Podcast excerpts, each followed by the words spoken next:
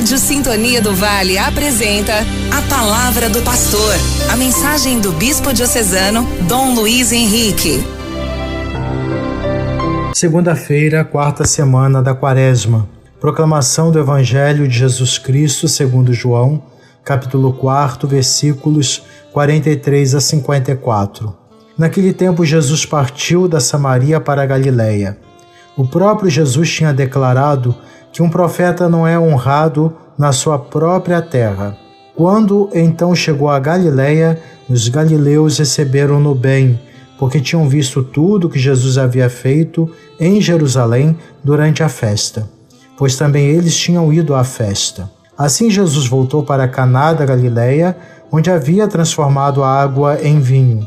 Havia em Cafarnaum um funcionário do rei que tinha um filho doente. Ouviu dizer que Jesus tinha vindo da Judéia para a Galiléia. Ele saiu ao seu encontro e pediu-lhe que fosse a Cafarnaum curar seu filho que estava morrendo. Jesus disse-lhe: Se não virdes sinais e prodígios, não acreditais.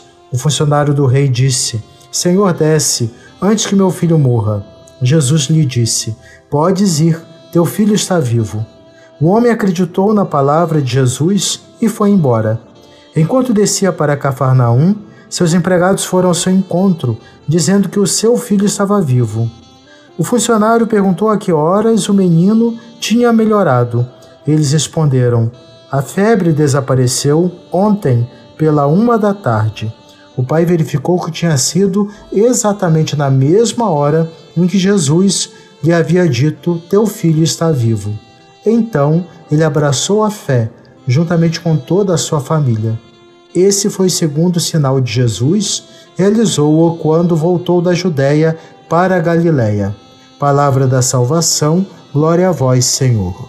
No evangelho de hoje, Jesus não encontrou cooperação entre os seus, a ponto de concluir que nenhum profeta é honrado em sua própria terra.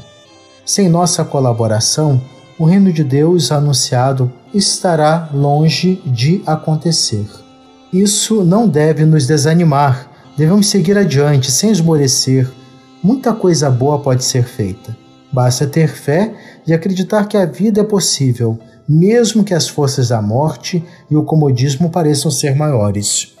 Os galileus acreditaram em Jesus e assim abriram canais para que a graça de Deus e as transformações acontecessem. A fé que fala hoje o Evangelho não é uma fé passiva, em que cruzamos os braços e esperamos as transformações ocorrerem. A fé autêntica move, leva ao encontro de Jesus, como levou o homem cujo filho estava gravemente enfermo. A fé nos mobiliza, desinstala, nos tira do comodismo. Oremos. Deus de infinita bondade, que renovais o mundo com admiráveis sacramentos Fazer que a vossa igreja se enriqueça sempre mais com esses benefícios eternos e nunca lhe faltem os auxílios temporais. Amém. Você acompanhou a palavra do pastor com o bispo diocesano Dom Luiz Henrique.